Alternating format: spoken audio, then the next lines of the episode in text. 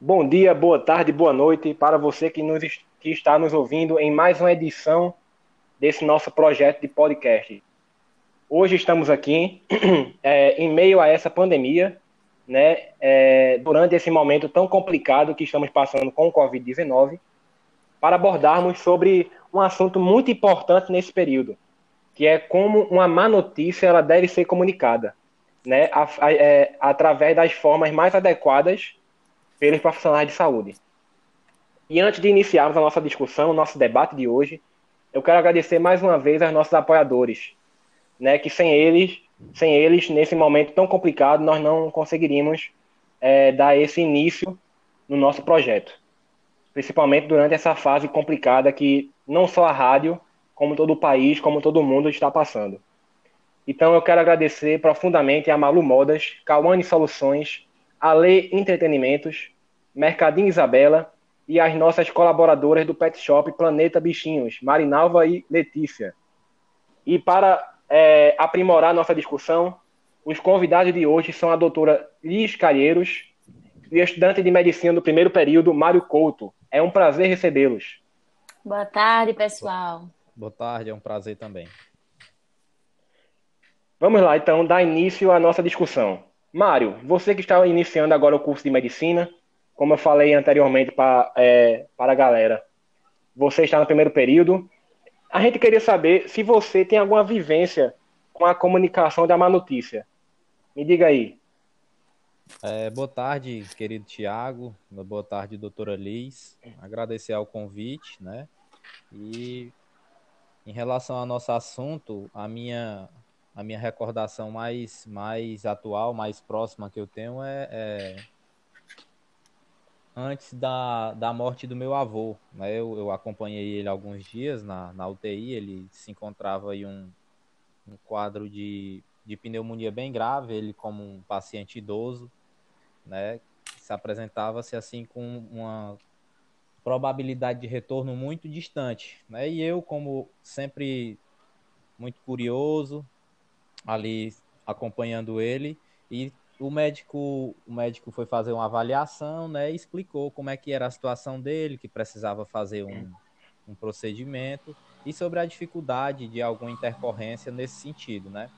É, ao final, também minha mãe na sala, né, eu, eu esperei o médico sair e fui até ele para a, a sós perguntar. Foi quando ele, eu pedi uma perspectiva sobre meu avô e ele disse, olha, é uma como eu falei anteriormente, né, um paciente idoso, com um quadro de pneumonia, e é muito improvável que ele consiga passar por essa situação e se recuperar, né?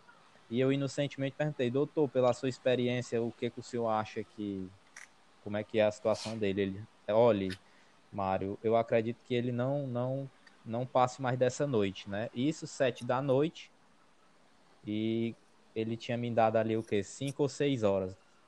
E além da, dessa primeira experiência, desse primeiro impacto, que não foi uma, uma notícia de morte para mim, ele não me chamou para para dizer que meu avô tinha morrido, mas para me dar um parecer dele, né, muito profissional. Uhum, exatamente.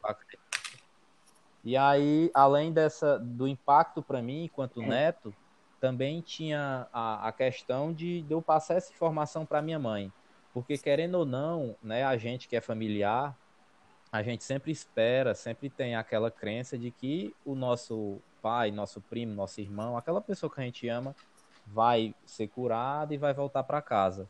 Então foi uma pancada dupla, porque eu recebi a notícia e também ia ter que passar ela, né?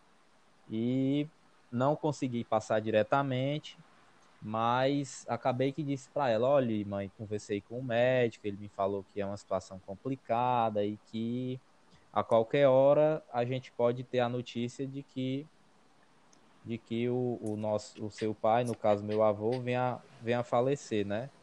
E realmente quando foi no, no dia seguinte, por volta de 5 ou 6 da manhã, eu recebi a eu, eu vim para casa, que eu tinha passado o dia com ele, e recebi a ligação do meu primo, que tinha ficado a noite com ele, falando, né, que ele tinha acabado de, de falecer por conta de uma insuficiência cardiorrespiratória em decorrência uhum. dessa, desse quadro de pneumonia dele.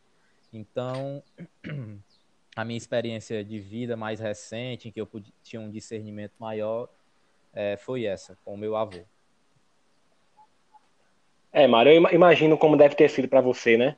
É, é, não só não só ouvir do médico que, que seu avô estava é, numa situação, ainda não, complicada, né? Mas como também o fato de dizer para os seus familiares, né?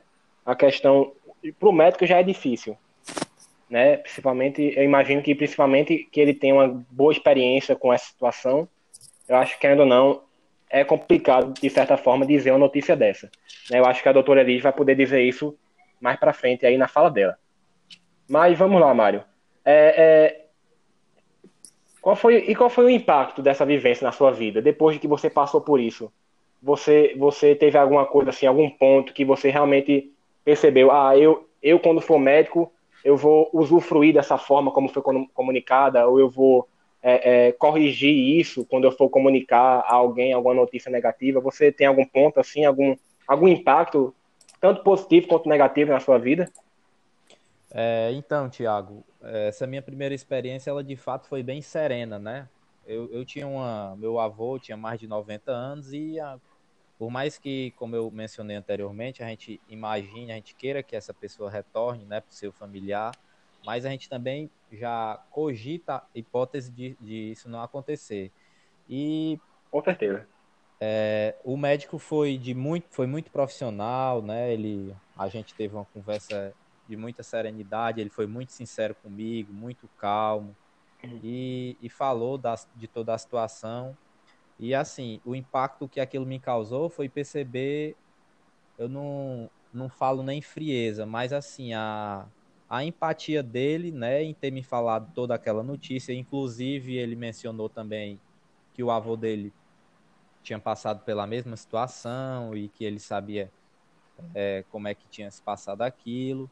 Mas, assim, o impacto maior foi sobre como. Com, sobre é, é, o comportamento dele em si em relação àquela notícia, né? de como ele se comportou frente àquela situação, até porque eu era um garoto na época, 17, 18 anos, e ele Com foi certeza. muito receptivo pedido, e de fato, eu, eu, por mais delicada que tenha sido a, esse momento, eu acredito que, que foi um bom espelhamento para mim hoje, enquanto médico, enquanto estudante de medicina, né, para o meu futuro, a minha futura, meu futuro trabalho. Ainda, ainda bem, né, Mário? Ainda bem que, que essa sua vivência, querendo ou não, foi uma vivência positiva, né?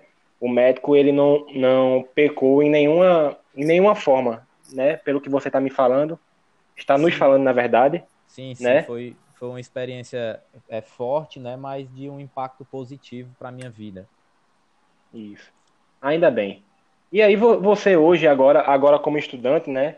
É, é, é como médico em formação, é, como é que você acha que elas deveriam ser dadas pelo médico, mesmo você tendo tido uma, uma situação positiva, né? Você melhoraria alguma coisa em alguma forma? Como é que você se vê futuramente dando uma má notícia para algum paciente seu? É, Tiago, é, acabei, a gente acabou de, de, concluir agora o primeiro período, teve todo essa, esse problema dessa pandemia, né, que foi uma afetação mundial, com certeza. E o contato foi bem inicial, aquela coisa bem, bem primária mesmo. Mas é, em relação à comunicação, esse é um assunto que, que eu acho que vem sendo trabalhado desde de o início da, da, da, humanidade, né? A filosofia, sei lá, com Foucault, com Habermas, é, Schopenhauer, principalmente em relação à morte, traz muito essa, essa questão da, da comunicação, né? De, de como é que a gente deve se portar frente ao discurso. Isso. E dentro da disciplina de, de habilidades comunicativas que a gente teve, é, a professora falou de protocolos, né, de o que, que a gente deve fazer, o que, que é adequado, o que é inadequado, o que eu devo evitar, né, o que eu não posso fazer de jeito nenhum. Então, de maneira resumida, ela trouxe um apanhado né, de como deve ser o comportamento do médico é, no momento da, de, de dar uma notícia desse tipo. E assim, eu acredito que por mais que existam todos esses protocolos, né, cada situação é única, cada paciente é único e, e querendo ou não, como eu falei também já, a gente sempre tem, por mais que saiba que tenha noção da situação às vezes delicada do paciente, a gente imagina que ele possa possa é, convalescer, ele possa voltar, né? Então, com certeza. É, é até complicado a gente seguir um protocolo, né? Às vezes você está num ambiente muito conturbado ali, não tem uma sala adequada, não tem um, um silêncio, uma cadeira para sentar, né? Às vezes tem, mas assim, a, eu acho que é muito de momento. Eu acho que você tem que estar tá preparado, você tem que conhecer todo o protocolo, mas, mas primeiramente você tem que ser humano, né? De, de poder imaginar como é que aquilo vai afetar a pessoa. E uma coisa também importante que eu acho é que não, não deixar esse fato só para o momento final, quando o paciente de fato é, vem a falecer, né? Mas que seja feito um trabalho já antes, né? Aquela bem profissional para quando chegar esse momento, esse possível momento de morte, é, o, o, familiar que está ali acompanhando, ele possa receber aquela notícia de uma maneira não tão chocante, né? Então, com certeza. Então, acredito que seja assim. Eu vejo que, por mais que tenha protocolos, né, maneiras, é, cada paciente é único, cada situação é única, e a gente tem que se dançar conforme a música, né? Eu, como exemplo, eu trago aqui uma, uma série que, que vem sendo veiculada em uma plataforma de stream, que, inclusive, bem atual agora, do mês de maio, em que neurocirurgiões na, na, em Nova York né, tiveram que lidar com essa situação de, de coronavírus e eles, profissionais altamente experientes, né, muitos que não conseguiam sequer dar, dar a notícia pelo impacto daquilo. Muitas pessoas morrendo em um curto intervalo de tempo, né? E assim, se esses profissionais que são formados, capacitados, né, tem dificuldades, eu acho que a gente, enquanto estudante, a gente já tem que reconhecer também as nossas, as nossas limitações como profissional e também como ser humano, né? Que às vezes eu acho que o que bate mais forte é realmente essa questão humana e a gente acaba balançando ali, né? Querendo é, deixar transbordar as emoções, mas é um trabalho que muito delicado e muito importante, né? Então, é essa maneira que eu vejo. Com certeza, Mário. Concordo plenamente aí com tudo que você falou. Para seguirmos mais com a nossa discussão, é, é, doutora, a partir do que Mário falou, queria saber como é que você, né, já é uma médica muito experiente e uma, e uma profissional que está na linha de frente do Covid, como é que, como é que é, você lida com a comunicação das mais notícias para os seus pacientes e acompanhantes? É, bom dia a todos aos ouvintes e aos colegas que aqui estão presentes comigo nesse debate. Primeiro, eu gostaria de agradecer a oportunidade em poder participar dessa discussão, que é de grande valia para nós que somos profissionais da área de saúde e também para os que ainda são estudantes. E eu queria até aproveitar para parabenizar o nosso colega que está aqui hoje, é, como estudante de primeiro período, já nos trouxe de uma forma muito profissional e madura mesmo com tendo tido tanto é, pouco tempo, né, a, na faculdade, já conseguiu nos trazer de uma forma muito clara como nós devemos agir diante dessas situações. E o mais importante é a gente aprender a lidar e filtrar as emoções em momentos como esse que está sendo discutido aqui, para comunicar né, a má notícia para os pacientes e até para os familiares, que muitas vezes até sofrem mais do que o próprio paciente porque não querem perder um ente querido. E falando como um profissional de saúde, eu queria ressaltar que, mesmo vivenciando quase diariamente esse tipo de informação, e apesar de ser uma situação muito comum né, dentro da nossa área, não se torna uma situação fácil, mesmo com vários anos de experiência, sempre é uma situação difícil. Existe uma grande necessidade de aprimorar essa habilidade de comunicação para discutir as más notícias, sendo debatido desde o início da faculdade, né, se tornando uma prioridade na formação de profissionais, porque é um ponto muito importante. E a realidade é que não existe uma fórmula exata a ser seguida, Mas é bom a gente ter em mente que existe um certo protocolo de cuidados em que o profissional deve se ater, bem como o controle emocional, para conseguir agir de forma profissional e madura dentro da nossa profissão. Ah, estou entendendo, doutora. É, e como seriam esses protocolos que, que você falou para é, é, especificamente para profissionais da área de saúde, né? Que eles devem seguir é, é, diante de situações como essas, de mais notícias, né? Isso. É, eu vou começar explicando mais ou menos o que seria uma má notícia, né? Porque acho que temos profissionais da área ouvindo hoje essa nossa conversa, mas também para quem não é da área conseguir entender um pouco melhor. A má notícia seria basicamente é, toda e qualquer informação que poderia afetar seriamente e de forma adversa a visão do indivíduo sobre o seu futuro, né? Então, a transmissão de más notícias pode ser muito estressante quando o médico ainda é inexperiente, quando, ou quando o paciente é jovem, ou quando ainda não há uma perspectiva limitada de um tratamento bem sucedido para aquela doença. Assim, o treinamento para a transmissão de más notícias pode ser útil, e muito importante para aumentar a confiança no cumprimento desse papel. É, doutora, se acontecer, por exemplo, de você, você ou até mesmo outro profissional de saúde próximo, não conseguir seguir este protocolo por algum motivo pessoal, quando a emoção está mais forte no momento, é, é, você faz alguma, alguma autoavaliação, né, ou alguma avaliação desse profissional, você vendo de longe, para melhorar em algum ponto, para que não aconteça com os próximos pacientes? Olha, eu confesso que, mesmo com tantos anos de experiência, mesmo sabendo de todos os protocolos, muitas vezes ainda é, é difícil conseguir passar essa informação, porque, querendo ou não, a gente vê aquele sofrimento da pessoa, vê o sofrimento dos familiares, a gente sente, não tem como agir só como um profissional que só está vendo ali a doença e o problema, né? Com então, é, já aconteceu muito, sim, na, minhas fase, na minha fase inicial, na minha fase inexperiência, e tanto como experiente mesmo. Já aconteceu de, em alguns momentos, eu ter uns deslizes, eu me emocionar um pouco. Então, o que é que acontece? Eu, nesses momentos em que acontece isso, eu sempre faço algumas anotações sobre um caso específico, sobre algum paciente específico, e que me remeteu a alguma condição que, como profissional, eu não poderia ter passado daquela forma, né? Então eu procuro sempre anotar para poder conseguir melhorar nessas uhum. situações uhum. para os próximos casos. É, doutora. Então, amigo, é, é... Thiago, pode falar, Mário.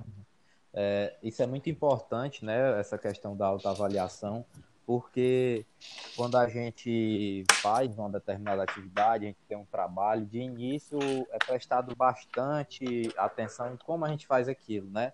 Mas o dia a dia, a repetição, o cotidiano acaba automatizando a gente, né? Por mais que a gente seja um ser humano e não uma máquina.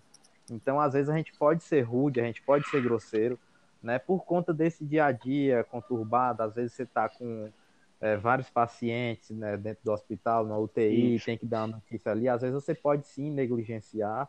É, e... ou, até, ou até você está com os próprios problemas pessoais da vida, né? Afinal, Exatamente. a vida de cada um é, é, é uma montanha russa, né? Tem momentos de altos e baixos. A gente é multifacetado, né? Então, o nosso dia a dia ele depende de, de várias variáveis.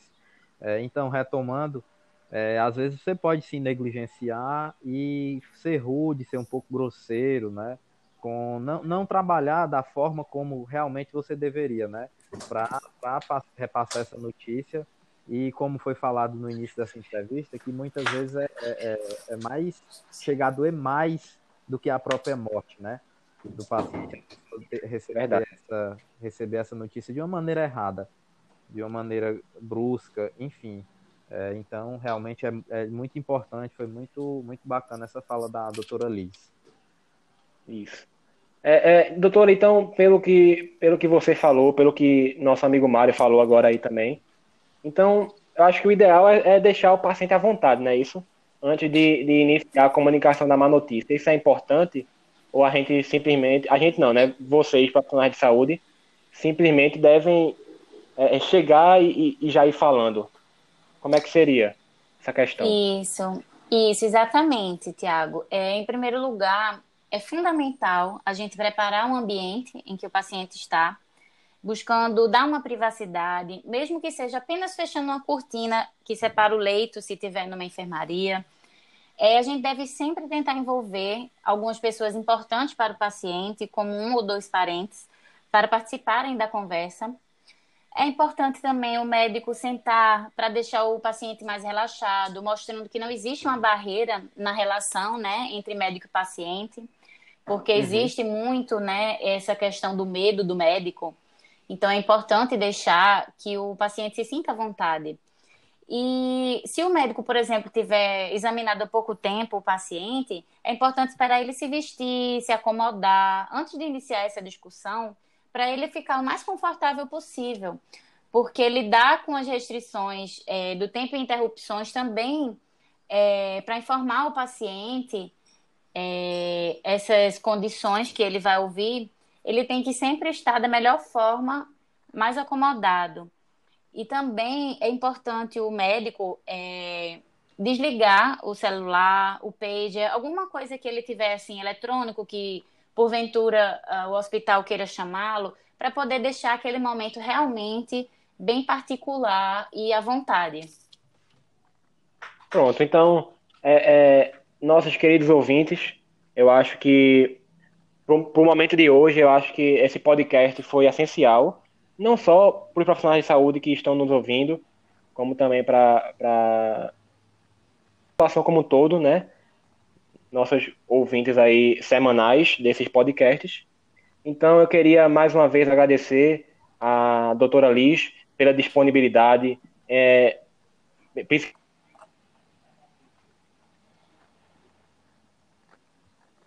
É, eu gostaria de falar. De frente do Covid. É eu gostaria, é, desculpa interromper, é... mas eu é, gostaria de fazer algumas observações a mais. Se a gente tiver um tempo permitido para isso, é, eu gostaria de dar mais algumas observações. Seria possível?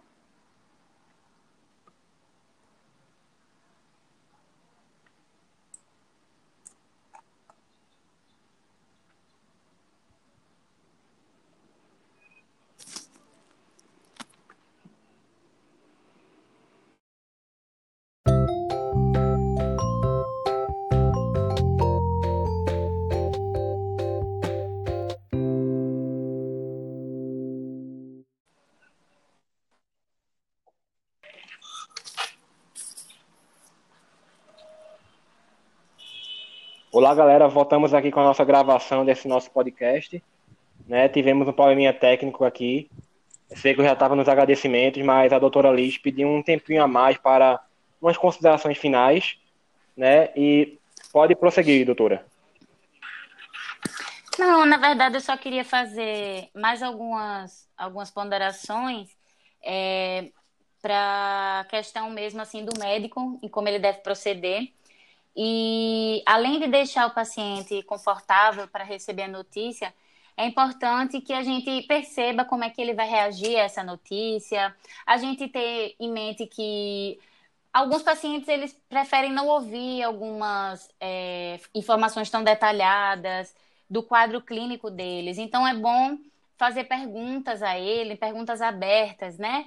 É, como por exemplo, o senhor gostaria que eu falasse o resultado dos seus exames? Gostaria de todas as informações? Porque é importante a gente ter esse contato mais íntimo com ele e ganhar a confiança dele, né? E além disso, é... a gente tem que prepará-lo para diminuir o choque ao receber alguma notícia que muitas vezes ele não está preparado. Então é bom começar num nível de informação, evitando termos técnicos, né, ou de dureza, como por exemplo dizer, olha, o senhor tem um câncer muito grave, é muito agressivo e a menos que o senhor faça tal coisa, vai morrer. Então, evitar isso para não causar um sentimento de raiva ou de culpa no paciente. Não piorar ainda a é situação, é, né? Exatamente. Então, assim, é, é, até comum a gente ver muito em novela, em filmes, é, alguns médicos dando a notícia, iniciando a frase: olhe, não há nada mais que a gente possa fazer para resolver, para salvá-lo. Mas isso não é indicado, porque muitas vezes os pacientes ele têm algumas formas alternativas de lidar com dores ou controlar alguns sintomas. Então, é importante a gente ter, é, evitar esse tipo de, de informação dessa forma. Então, a gente precisa é, perceber a reação que o paciente vai ter, para ele não ter reações muito raivosas, porque tem paciente que chora muito ou até entra num, num momento de negação né? Então a gente nunca sabe como é que ele vai reagir, por isso que a gente precisa sempre introduzir de uma forma mais tranquila, deixando ele sempre mais à vontade e usando essas perguntas mais abertas.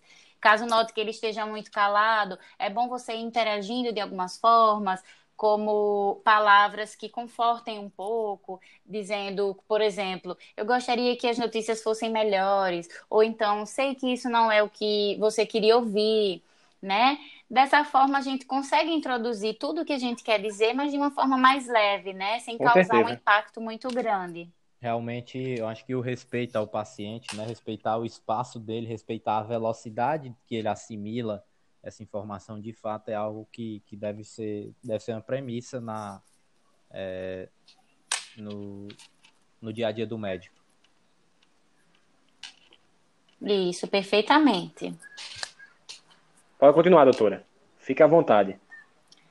Não, acho que eu já falei, é, já falei umas, uns pontos importantes que eu queria falar, mas eu posso então aproveitar esse momento para concluir que o que a gente pode entender sobre isso é que a gente precisa ter um plano claro, né, para o futuro, para diminuir, é, para mostrar para o paciente, diminuindo a ansiedade dele e a insegurança. E também é importante fazer algumas perguntas justamente para perguntar se eles estão prontos para receber aquelas notícias. Não simplesmente chegar e jogar tudo em cima do paciente, né? Porque, querendo ou não, a gente tem uma responsabilidade e precisamos juntos criar novas responsabilidades sobre como a gente vai agir daqui para frente, né? As decisões futuras Exato. sobre algum tratamento, alguma coisa específica. Então a gente precisa dessas estratégias, né, para facilitar essas discussões que são difíceis e, e também entender é, que cada paciente reage de uma forma, a gente não tem como prever, e a gente precisa se certificar de que eles recebam o melhor tratamento possível, né? Continuando sempre com esse cuidado, com esse respeito e permitindo que o médico consiga enquadrar uma esperança em termos, assim, dentro do que é possível, né? Dentro do que a gente pode fazer como médico, mas sempre respeitando tanto a vontade quanto o momento do paciente. É. E, e eu acho que com isso a gente, a gente conclui o quão importante a med, é a medicina humanizada, né? Eu acho que isso, com certeza. como vocês falaram aí, o fato do, do, do médico, não só o médico, como, como os profissionais de saúde em geral, não tratar o paciente somente como uma doença, em si como um ser humano né? Um ser humano que, um ser humano que também tem seus altos e baixos e que deve ser, querendo ou não, confortado e receber essas má notícias de uma forma mais adequada em um momento tão, tão, como é que se diz, tão triste, né? Que é receber uma má notícia, independente de qual seja. Então, é, é com certeza. Eu acho que com isso a gente pode, pode concluir agora de verdade nosso podcast né, com essa, essa informação de que realmente é, é, a medicina humanizada falta no nosso, nosso país e no mundo, mas que ao, aos pouquinhos vai com certeza melhorando ainda mais. Né? Então, agora de verdade queria agradecer a doutora Liz pela participação, pela presença em meio a esse contexto conturbado, é, é complicado da pandemia do Covid-19. Né? Sei que você está na linha de frente então, arranjar um tempo livre para estar tá gravando esse momento com a gente, mesmo com os problemas técnicos aqui da gravação, é, é ideal, né? E foi é muito uma... importante. É uma gratidão muito grande, né? Mesmo estando nessa correria, em todo esse é, essa turbilhão de emoções que a gente está vivendo nesse último tempo, é sempre importante é, a gente conseguir passar para as próximas gerações e até para aquelas que são da nossa geração é, esses pontos cruciais dentro da nossa área. E como você bem falou, é muito importante a gente praticar o humano dentro da medicina, porque sim, ser médico não é simplesmente você receitar, você saber o que é uma doença, é você ter consciência de que você, a cada doença, a cada situação é peculiar de um paciente, que cada paciente tem uma condição, tanto socioeconômica quanto de tudo, assim, a Exatamente. gente tem muitas peculiaridades, né? Então, eu queria agradecer também a todos que estão ouvindo, ao nosso estudante de medicina que foi muito inteligente e maduro ao trazer as suas colocações aqui para gente. Tenho certeza que vai ser um, um excelente profissional na área. E qualquer coisa, eu estou aqui para esclarecer mais algumas questões para vocês. É, é, e nós da rádio, Mário, também queremos lhe agradecer pela presença, pelo tempo reservado a nós, ao nosso projeto de podcasts. Sei que você, como você mesmo me falou, antes da gente começar essa gravação, que você está passando, querendo ou não, por um momento mais conturbado, né, com esse fim de período, com essa passagem de um período para o outro. Mas realmente muito obrigado, a discussão foi muito produtiva, tanto com as suas é, as suas experiências, os seus comentários quanto quanto os da doutora. Então, de verdade, muito obrigado pela sua participação. É, obrigado pelas palavras, doutora Liz. É, Obrigado também pelo espaço, né, meu cara apresentador Tiago. E eu queria fechar aqui a minha, a minha fala, né, fazendo um adendo em relação a essa, essa, essa questão que vocês falaram sobre a medicina humanizada, trazendo uma reflexão do, do Mário Sérgio Cortella, que é um filósofo, professor aqui brasileiro, né, em que ele traz um pouco sobre o capricho, né, o capricho em relação a gente ser caprichoso com aquilo que a gente faz. E ele diz que a gente sempre deve fazer o melhor que a gente pode, né? Com a, com a condição que a gente tem, até que a gente tenha condições melhores para que a gente possa fazer melhor ainda. E eu acho que isso é, vale para todo mundo, para toda profissão, né? Independente da pessoa ser médico, mas para a gente que, no meu caso, a, a posteriori vou, vou exercer, a doutora que atualmente já exerce, né? Mas que a gente possa sempre fazer o melhor, né? Que a gente tem com as condições que a gente tem, até que a gente tenha condições melhores para que a gente possa fazer né, um trabalho melhor ainda. E dessa forma eu, eu, eu finalizo, agradeço ao espaço, agradeço a participação de todos, né? E fico à disposição aqui para um momento futuro. Meu muito obrigado, um bom dia, uma boa tarde, uma boa noite a todos os ouvintes aí da rádio. Até mais. Gostei muito da, da, da nossa conversa, de nós três aqui. Né? Espero muito de verdade receber vocês aqui mais vezes em próximos podcasts com temas diferenciados. E para realmente finalizar nosso podcast, galera, eu queria agradecer mais uma vez né, aos nossos patrocinadores, aos nossos apoiadores, é, Malu Modas. Quero agradecer também a Kawane Soluções, a Lê Entretenimentos e também quero agradecer ao Mercadinho Isabela e também às colaboradoras, como eu tinha falado anteriormente, Marinalva e Letícia, do Pet Shop Planeta Bichinhos. Realmente, muito obrigado a todos. Muito obrigado a vocês também que estão nos ouvindo, que tiram tempo dos seus afazeres, tiram tempo do seu dia a dia para escutar todas essas informações é, ricas né, em conhecimento que são proporcionados, proporcionadas pelos nossos podcasts. De verdade, muito obrigado e até a próxima semana. Obrigada, boa tarde. Tchau.